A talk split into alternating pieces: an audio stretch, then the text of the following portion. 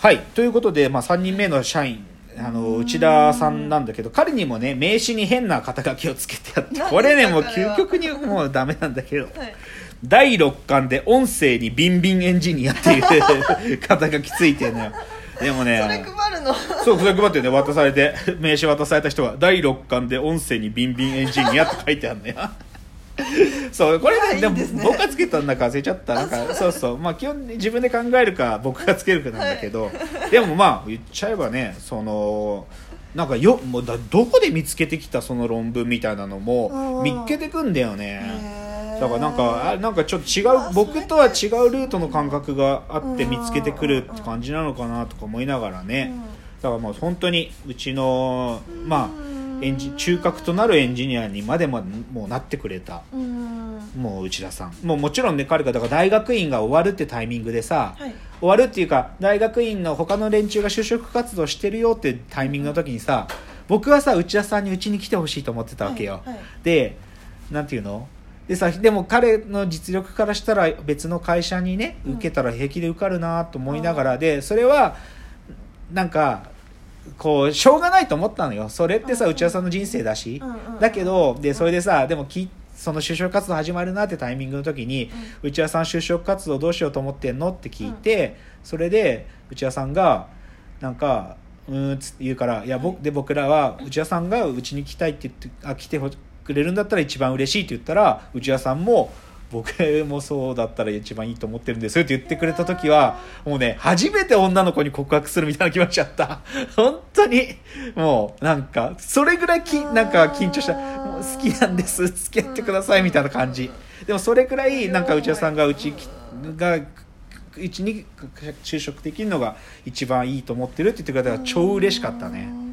はい、っていうのがゴッド・オブ・ボイス内田達也なんですよ最高なんですよ。ということでね、まあ、今日はこの3人、なんで次週はまた残りのメンバーあと社員は2人とあとインターンをしてくれているメンバーなんかも紹介したいなと思うので、あの第2弾の社員紹介は来週。でですねちょっと今日のこの最後のチャプターではですね、はい。ちょっとうちの会社流の組織論みたいな話をちょっとしたいなと、ででも別に偉そうな話じゃなくてね、はい。まずねそのちょっと今日のメンツを紹介したけどはいうちの会社のねコンピテンシーっていうのがあるんですよ。コンピテンシーっていうのはまあ評価基準みたいなもんだけど、でそれはねあのねこの3条件のどれかが備わってない限りうちの社員にはなれないんですけどどういうコンピテンシーかっていうとはい。ネクラでイラチで怖がり。このどれかなんですよ。このどれかの一つを持ってないとなれない。一見ネガティブな言葉ですよね。そう完全ネガティブ。でもこれはですねうん2代目の桂志尺師匠、まあ、今もうお亡くなりになっちゃいましたけど爆笑桂志尺師匠がい。い落語家の3条件って言っていてうんどういう意味かっていうとねネクラネクラってことはまあ一人でこういう物事を考える、はい。でもその孤独に耐えられる一つのことを考えられるっていう深く考えられるっていう意味なのネクラって。なんてイラチっていうのは短期って意味だけど、うんまあ、気が移ろいやすいんだけどその分集中の速度が速いっていうわけ、でそれはイラチ。で怖がりっていうのはお客さんの前に出るのが怖いくらいにどういうふうに受けるかな受けないかなってことを怖がるぐらいまで考えられる人。っていう意味なんだって。だからこのネクラでイラチで怖がりっていうのは僕すごくいいと思っててだからこのどれかの素養があるないとまずそもそもなれないんですよ。っていう話が。ででね、まあ、こういうコンピテンシーの中に、まあ、当てはまる人を僕がさ、まあ、ある種の直感でこいつだと思ってさ、だけどでそういうその人たちとちょっとずつやっていくとやっぱりあ合いそうだと思って仲間がちょっとずつ増えていくんだけど、うんでもね僕一応ね僕と小橋さんって、はい。実は東工大で所属してた研究室ってね組織論のそう研究室だったあそうだったんですね。そう本当に いろんなえー。セクターの組織について研究する研究室でだからまあ古典で言えばマックス・ウェーバーから始まりうん。あとテイラーフェルあのフレデリック・テイラーってていわゆるテイラーリズムっつって工場の管理の仕組みとかうんそういうことをやったりとか、まあ、テイラーの他であと名誉っつってさうん。人間関係ってものが生産性にどう影響を与えるとかでまあそのテイラー以降のネオ・テイラーリズムとかそういうこともね勉強してたんだよ。あそうなんそう。で知ってるしよく分かって。であともう一応僕もこうなんか一応コンサルティングファーム出身者だからさ、あはい。MBA みたいなトレーニングも受けてるんで、ええ。なんていうかビジネスにおける組織論みたいな話は、なんていうか一応知識としてはインストールされてるわけよ、はい。けどさなんかそんなのはなんか正直言うと僕どうでもよくって だから自分が作るチームにうん。一個もその何かが当てはまるって思わないあーだよねでだからか全部僕たち流のやり方なんだけど、うん。でもねその中で一個だけはい。ちょっと紹介したいなと思うのが、おあのブラジルにねはい。セムコって会社があるんです。セムコって。何の会社でですか？いやいろんなもの作ってる、まあ、あ工場、まあ、うん。ものづくりの会社、機械系のコングロマリット企業なんだけどいろいろ作るんだけど、うん。でそのセムコって会社のねリカルド・セムラ、まあ、彼実は有名人なんだけど、うん。彼の書いてるこの「奇跡の経営」っていう本があると。でも、まあ、別にこの本がっていうよりかもともとセムコ社っていうのはねはい。本当にね変な会社として有名だったの。変な会社。でそれはねなんていうのかな。1週間毎日が週末ですみたいな一週間毎日そうだからそうだからですでもそれってなんで最高って思うかっていうとさ、うん。うんじゃあ平日は最高じゃないのってことなあわけよ。だってさ仕事が楽しいことなんだったらさ、うんうん。毎日週末みたいなはずじゃん、うんうんうんっていうなんていうか発想のその出発点からもう毎日週末のように過ごそうぜって話なのだから例えばテニスでどうしてもウィンブルドンの試合で見たい試合があったら、うん。その日別に休んでね、うん。で休んでもうテレビ見た後仕事すりゃいいんだよ、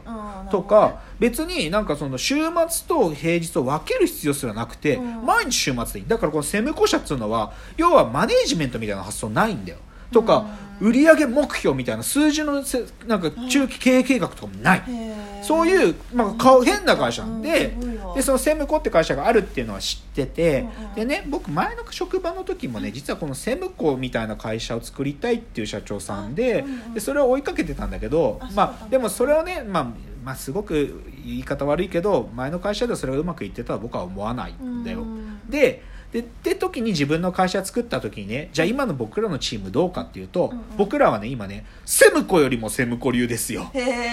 毎日週末どころの話じゃないです。もう一もう一年中というか会社作ってから一時たりともずっと遊んでますよ。でそれはさっきの杉本のゼロ10みたいな話なんよ。でやっぱさなんで82みたいなこと考える必要があるかっていうとさその82って言ってる時点で業務の8とうん。業務外の2っていうのが分けられるチームっていうかうん。会社だから82とか言えるわけじゃん。なんでセムコがさ毎日週末発送って言うかっつったらさ、週末と平日っていう風に訳が前提になってるからなわけじゃん、うん。でもそもそも俺たちにはそんなもん必要ねえんだよ。基本的には自分たちがイケてるとか最高だと思うものをやるんだったら俺たちはセムコよりセムコ流なんですよ。うん。ゼロ10なの。ゼロ10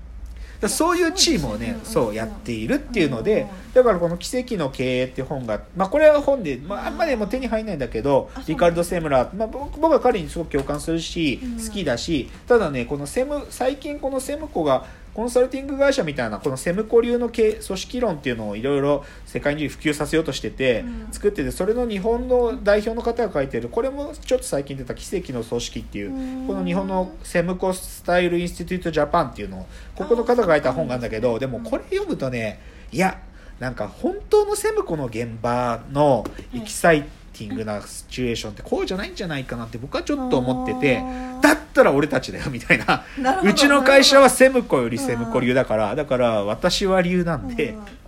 なんかそうそういう感じ。いいですね。なんかその書籍化して理論化するより体現するっていうのがそう。かっちょいいな。そう。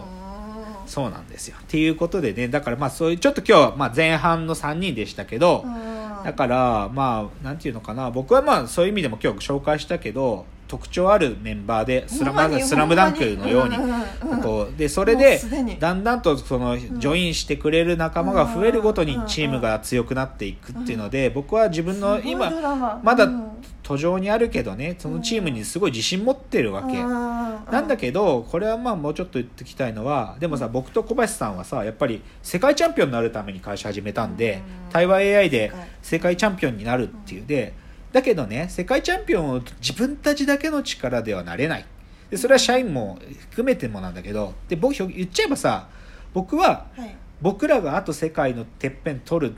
までの道筋の中では1000回以上の思いもやらぬラッキー、まあ、幸運ね。セレンディピティって言ってもうんなんかそういうものがあと1000回以上起きない限りは僕らはそのまず世界挑戦権ですら得られないとも思ってるからだからねその1000回のラッキーが起こるっていうこと。でそれはなんか僕が経営者としてマネージするとかじゃなくて、僕の視野の外側からやってくる何かなんですよきっとそれは。でそれはうちのチームのメンバーたちがもたらす勝手な行動。それがきっとそういうのをもたらしてくれると思うしうん。だからうちのあの会社の会議っていうかミーティングはさもう才能のぶつかり合いだから。まあでもそれは僕もなんていうかす自分の才能を全面化してバトルだ。うんまあ言っちゃうと大喜利合戦なんだよ。ごいうわーすごいでが技術も含め技術大喜利とかうん。企画大喜利とかとにかくもう本当に AI じゃないんだけど大喜利をし合って面白いやつ言った面白いとかクレバーなこと言ったやつが一番なんていうか称賛されるチームなんで。逆に寒いって言われたら終わりますそうそうそう寒いって言われたからだからもう絶対寒いって言われないで頑張るんだけど。だからまあそのえ AI カンパニーとしてねなんていうか他にないチームにはなってるんでうんなので残りのメンバーあの次週をえ超楽しみ。紹介したいと思うのでうん。こうご期待。第1弾はここで終わりということで。い。はい。じゃあ最後のチャプターでエンディングです